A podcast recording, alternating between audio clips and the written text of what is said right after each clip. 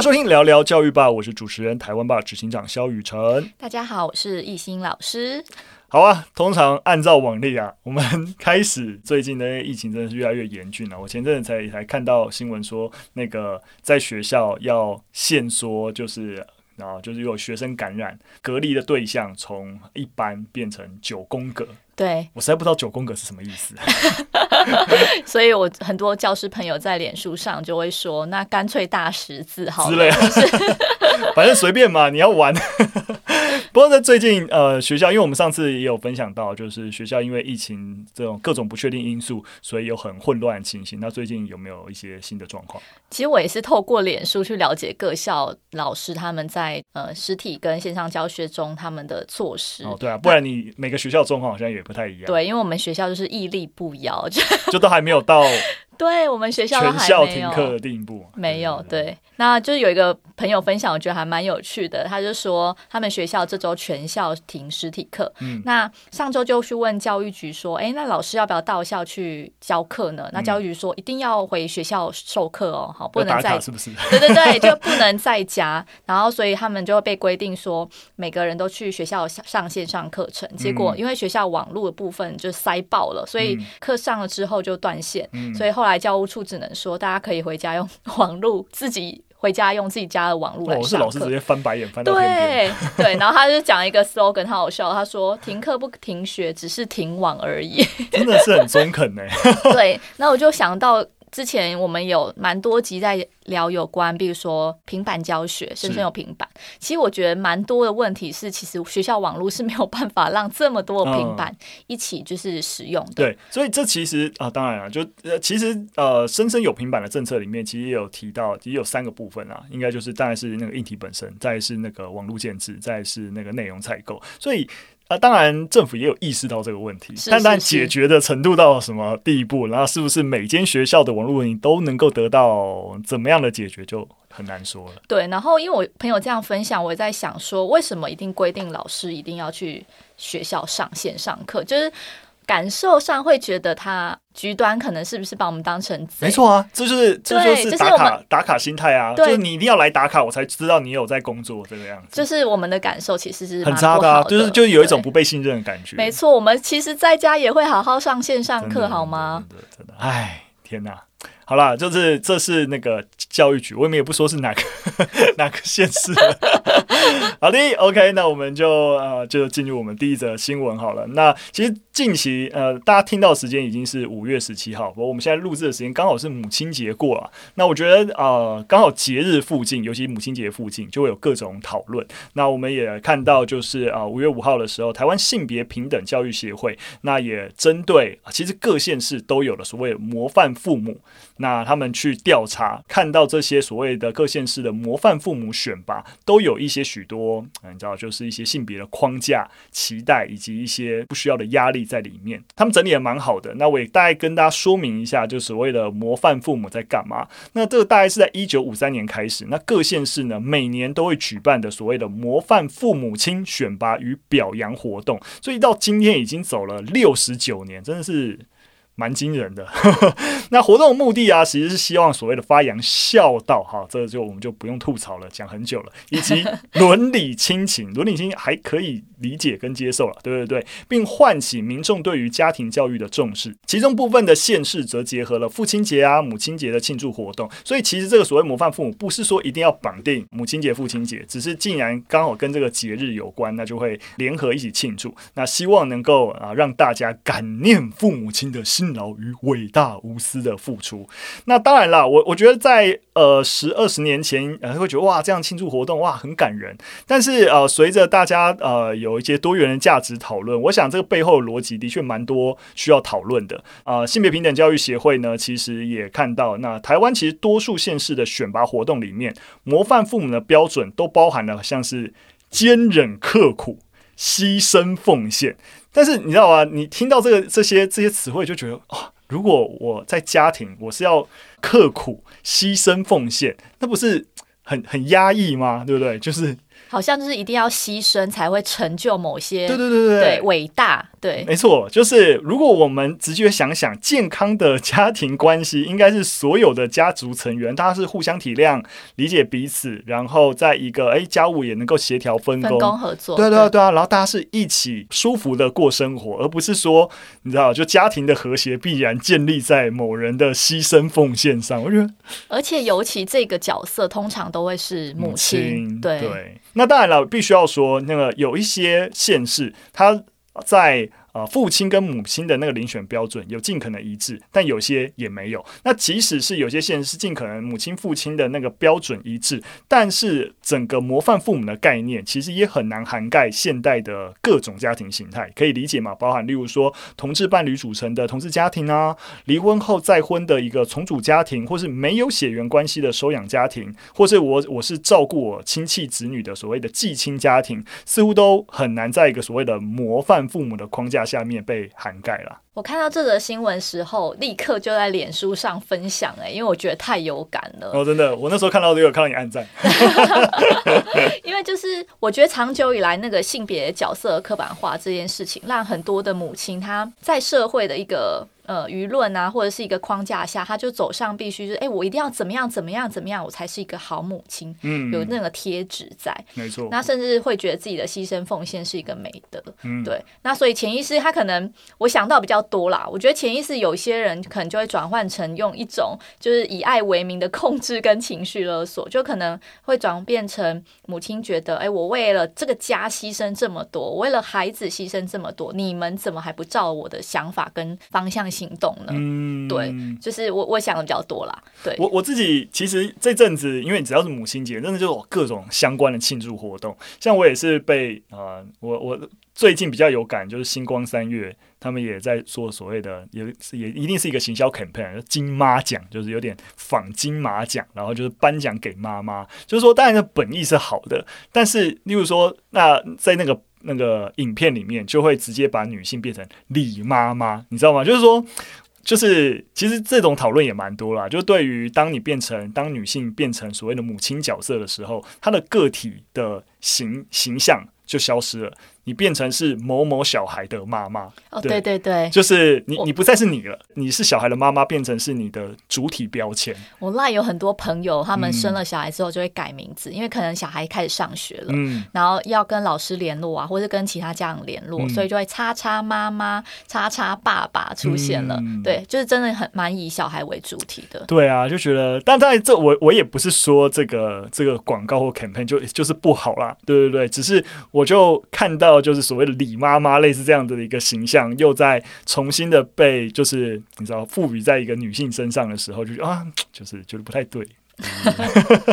然后那个刚刚雨辰念那个新闻里面有讲到说，像是比如说牺牲奉献这类的词，其实我我一直觉得到了二十一世纪，怎么还会不断的被赞扬？嗯，就是因为看到这种词汇，我就有一种很悲伤的感觉，就是母亲的味道好像是一种好苦、好苦、好苦，然后我说不出的苦的那个滋味。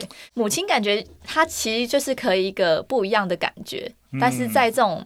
模范妈妈的这个框架下，她的那个评选标准就会让我觉得，好像非得要多牺牲奉献，你才可以被贴上一个好妈妈的贴纸。没错，就是虽然说像刚才讲了，虽然说有一些县市是父亲也用同样的标准在看待父亲，可是就是你还是没有去解决，好像父母就一定要如何。而且我真的觉得刚刚一心讲让我蛮心有戚戚焉，就是如果说啊、父母也用这样的想法来想自己，你看我这么可怜或干嘛，然后就变成是我去。强加一些想法在小孩身上，就是理所当然的。你你我这么辛苦诶，你要回报我。没错没错。那另外就是像刚雨辰有讲到，是像母亲节现在在很多元价值的讨论之下，其实有很多很多的呃母亲，她并不是血亲。对。对那所以在这个模范妈妈的评选之下，就好像否定了某一些可能也同样为母职的人的这样的努力。嗯我自己觉得，当然了，我相信这个评选标准一直都有在改变。对，那只是能够用这个节日再讨论一下，蛮好的。但有些县市的评选标准之落后，还是必须要拿出来 鞭挞一下哈，就是荣登我们最母汤排行榜榜首的就是花莲县，等等等等。花莲县怎么了？哎、欸，花莲县真的很夸张。比如说，花莲县模范母亲遴选标准第一条啊，他就说母亲要如苦含辛，哈，很拗口，相夫教子，并鼓励配偶参与子女的教养责任。而可是模范父亲的遴选标准完全没有这些说明，所以鼓励配偶参与子女的教养责任，这也是母亲的责。没错，就是父亲没有。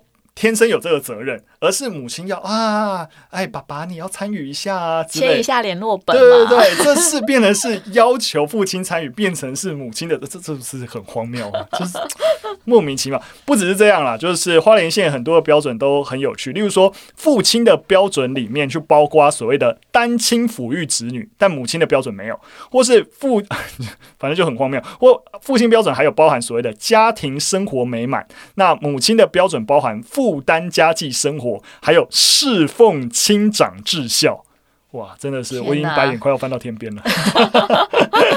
而且父亲的标准哦，还有更多一些，你知道，就是呃，跟社会连接，例如说服务社会国家，具有重大贡献。对，然后诶，母亲就不用说服务社会国家，而是所谓的参与社会公益事业。所以有一种就是男主外女主内了，对，或是说呃，所谓母亲参与公益事业，有点像是因为因为父亲，你就可以想象那些上市上柜公司老板的贵妇，对，贵妇会做什么事情？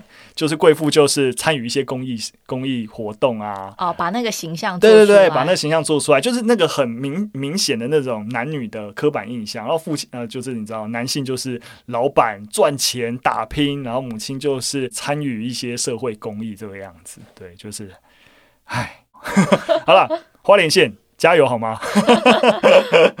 好了，而且我那个我们查资料还有发现呢、啊，就不只是所谓的模范父亲母亲，各地有一些地方还有所谓的模范婆媳的选拔。荒谬到我不知道说什么。这这这也不用讨论评选标准，这这个这个选拔本身就大有问题了，好不好？就是加油加油哈。不过我我自己是觉得啦，就是说当例如说母亲节刚过，然后我们能够在这个这个节日，然后针对。这些啊、相关的一些价值能够进行讨论，我是觉得蛮好的。虽然说我们啊 想好像在笑花莲县的一个标准，但说实在，不是刚好在母亲节，那社会也不会有类似的一个讨论。那重新的讨论，我都觉得都是大家一起在。推进我们社会关于这些价值态度的一些共识，我觉得都是好事啦。好，那第二则新闻，其实我们多聊聊父母啦，毕竟母亲节刚过嘛，对不对？这个新的一个研究调查是俄亥俄州州立大学，他们在呃去年二零二一年到一月到四月之间，有针对在家工作的美国家长们做了一些调查。那他们调查发现，有百分之六十六的家长都出现的轻。职倦怠，你有亲子倦怠吗？应该还好。好，跟大家稍微介绍一下亲子倦怠啊。亲子倦怠指的是家长为了满足孩子的需求而出现的身体、情绪或者是心理的疲惫啊疲惫感。那虽然亲子倦怠并不是真的精神疾病啊，但它也有可能会导致家长疲惫啊、焦躁啊、食欲跟睡眠改变，并且影响日常的一个作息。当然，这种现象在可以说是在近期大大量的一个出现。那当然可以直觉就可以判断，应该是跟疫情有关。毕竟因为疫情造成的一些压力，尤其是孩子变成远端上课嘛，托儿所关闭嘛，有经济压力或是社交孤立，都会让这样子的一个倦怠感，那就是能够延续。而且学者推测啊，这样的倦怠感即使疫情结束，应该也不会立即消失，因为你知道，就是当你进入到一个。负面情绪之后，回过头来不是立刻就可以、呃、消失的，所以需要更多的时间跟耐心。那当然了，学者也会觉得说，真正的问题可能还是在体制内的解决，例如说有更多的带薪育婴假啊，或是说全民日间的托儿所啊等等，他觉得才是解决之道了。嗯，我觉得那个亲子倦怠会让我想到是可能在社会之下。呃，我们会被灌输一个，比如说做妈妈或是做母亲，她就是一个女人天性的展现。嗯，对，这是我们的本能，所以我们本来就很会当妈妈，或是我们很会从事这些呃照顾的工作。嗯、对，然后对女性是很轻松的啊，游刃有余的。但其实并不是所有人都是这么擅长去做这件事情的，所以在呃遭遇到育儿困难的时候，其实。女女生或是妈妈其实很常会愧疚、焦虑，甚至是恐恐惧自己这种失败的情绪，然后检讨自己啊啊，我不是一个好妈妈这样子的。对，所以我觉得就是呃。女人跟小孩很常会被绑在一起，然后又尤其是社会期有好多好多那种育儿圣经，嗯，对，那期待跟压力都是往往所谓的母亲女性的身上去贴上去，然后就就很像刚上呃上一则新闻有提到是那种好妈妈标准这样，嗯，所以其实我觉得这很容易会让呃女女人成为母亲之后会。开始去呃失去自我那种感觉，嗯，对，因为我姐姐她前阵子就是开始育儿，嗯，然后她就有跟我分享说，她有一天看着她的 baby，然后就我我姐姐就大哭，那我就问她说为什么哭呢？她就说哦，并不是因为就是呃我不喜欢小孩。我我哭的原因是因为我觉得我好像不是我自己了。嗯，他觉得那个失去自我的感觉让他非常非常焦虑。嗯，对，然后也很害怕，就是在照顾过程中很多细节会呃可能会让孩子可能有接下来成长或发育的呃不良或这这类的，所以他会觉得这东西全部都是压在他身上，要喘息服务啊。对，所以我真的觉得照顾小孩真的不能够。你甚至不能是一个人，也不可能是两个人事情。对，如果有更多的支持体系，所以当像刚才讲，如果体制没有足够支持，那很多时候就是，诶，如果你家族有有更多人能够分担这个照顾工作，也会很很很大幅度的降低你的压力。就我觉得它是一个就是系统要去做的事情。对对对，如果国家系统没有，那家族的或是一些你知道，就社会纽带有没有其他的纽带可以一起支持整个小孩的一个照顾工作，就变得蛮重要。对，如果压在一个母就是母亲身上，我觉得那压力实在太大了。没错，没错。嗯。不过这边也是让大家知道，就是说，我想虽然说这是一个美国的研究，但我想在近期这样子疫情的情况下，我想台湾对于啊，呃，就是相关。有亲职倦怠的一个状况产生，我觉得也是难免啊，所以我觉得大家也可以多多关注一下自己的状况。那研究里面也有提到，就是有些家长其实是更容易有倦怠，也是大家可以留意的。例如说，呃，女性一定的嘛，相比男性父亲的一个角色，女性真的比较容易倦怠。那或是说家里小孩比较多，也可以想见，如果你有两个以上，那个压力更不用说，或者你本来就有一些心理的一些疾病，例如说焦虑症啊等等，那也比较容易产生倦怠。或是孩子的状况，可能例如说有也是有焦虑症啊，或是有过过动症，孩子的家长也会比较辛苦。对，那我想很多你大家都可预期，如果。呃，孩子或者是你自己或者家庭的状况比较复杂，也都会加剧整个亲职倦怠产生的可能性啊。所以也是希望，如果呃你可能有以上状况，可能可以多一点警觉，然后要及时的向身边人求救。因为必须要说，亲职倦怠它对于它有，我觉得有蛮严重的后果啊。对啊，就是研究里面有提到，它会导致家长更容易惩罚孩子。我完全能够懂，就是我自己在在当老师也是一样，嗯、就是如果我今天状态非常不好的时候，嗯，我可能就会很不耐烦，嗯，然后甚至会觉得哦，你们还在讲话，然后我就想要用惩罚的方式，嗯、或骂学生的方式，然后赶快结结呃结束这个就是混乱，嗯，对，然后赶快就是你知道按照自己的步骤，因为你就会觉得已经手忙脚乱了，嗯、我希望就是这个环境可以配合我一点吧，嗯，对，就会用比较极端的手法，所以我还是觉得就是。自己要把自己的心情跟自己的那个力量找回来，嗯、你才有办法去给出爱，去照顾别人。没错，我想真的，不论是家长或是教师的身份，真的都是我们真的都需要照顾好自己。对，你才有足够的能量去，你知道迎接孩子，对，去给予，对，对，对，你没有东西其实是没办法给的。真的，真的辛苦了，辛苦了，辛苦各位家长跟老师了。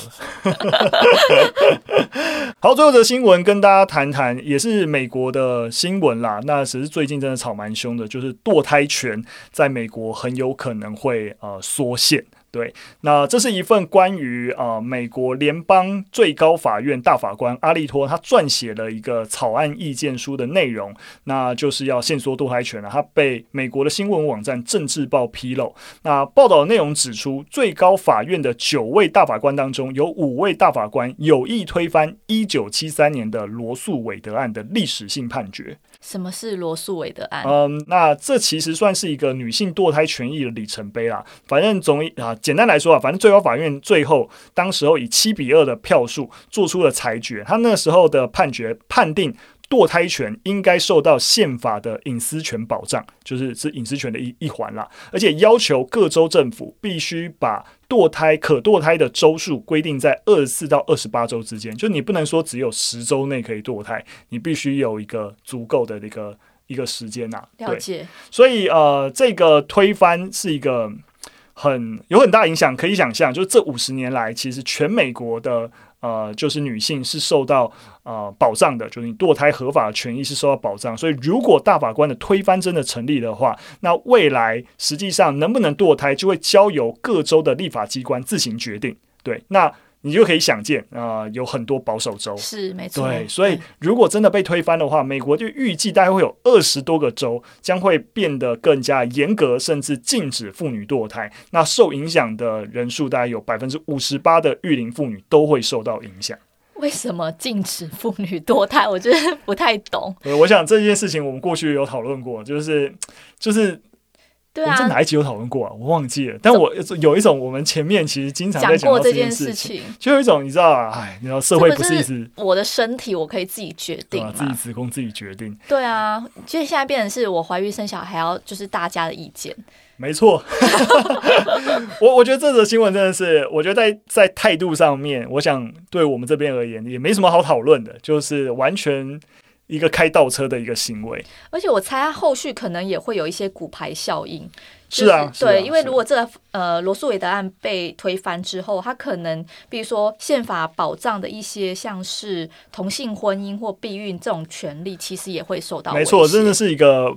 保守派的胜利啦，对，那美国其实已经已经各地有非常多的一个抗议已经涌现了。那呃，美国的状况当然现阶段还在沸沸腾腾啦。那当然也不是说一定会取消历史性的判决，但是我想大家可以多了解台湾目前的一个状况。那台湾其实目前在规范跟堕胎有关的法案是优生保健法。那当然我直接讲结论，就目前其实是保障堕胎的，可是有一些限制，可以大概跟大家讲目。目前台湾的呃，就堕胎的定义啊，叫做人工流产。那它的概念是，如果经医学上认定胎儿在母体外。不能自然保持其生命期间，那以医学技术使胎儿排除体外，就是人工流产。所以你发现哦，是医学认定，但这个医学认定也很有趣，主要在规范我们堕胎的是《优生保健法》的第九条第一项。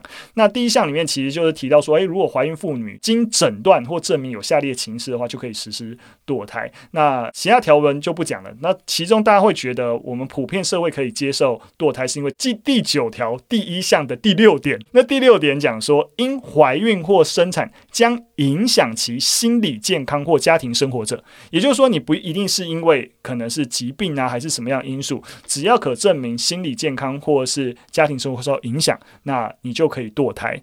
不过，必须要说，在目前的优生保健法，如果你要堕胎，是需要。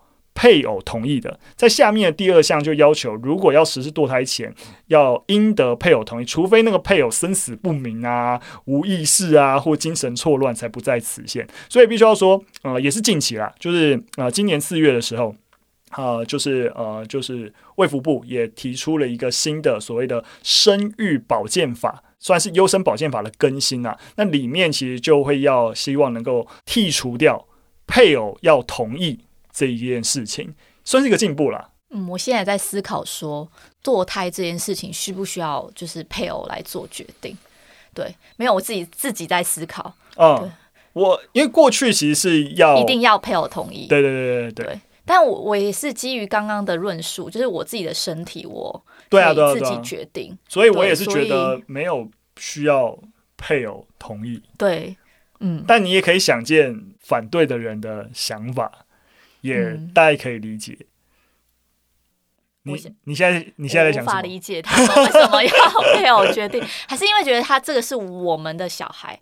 其实差不多的概念，就是因为过去在一个家庭的观念里面，就是你怀孕或生小孩都不是你个人的事情，是家族的事情、家庭的事情。所以家庭事务的，你知道，在一个父权社会体系下面，就是诶，所谓的身为父亲，你知道，自然而然对于这家庭事务有一个最主要的一个支配权。那怎么你要堕胎是可以你决定的，这是家庭事务，那家庭应该共同决定。所以你大概可以理解，在一个旧有的所谓家庭思维里面，把它放在这个一环上面，所以说要要配偶也同意。对，但当然，我觉得我们现阶段对于，我们也发现，如果要配偶同意，也衍生了非常非常多的问题。对，那如果说有配偶不同意，或者是双方有任何的一个冲突，那反而配偶用这个不同意权来去，你知道一些啊呃、压迫女性啊、呃，都都是有可能发生的。没错，不 OK 啦，不 OK。不过我觉得在讨论所谓的堕胎这件事情啊，因为我最近我我其实最近也看了蛮多跟堕胎有关的讯息，因为跟朱家安是朋友关系，他的那个。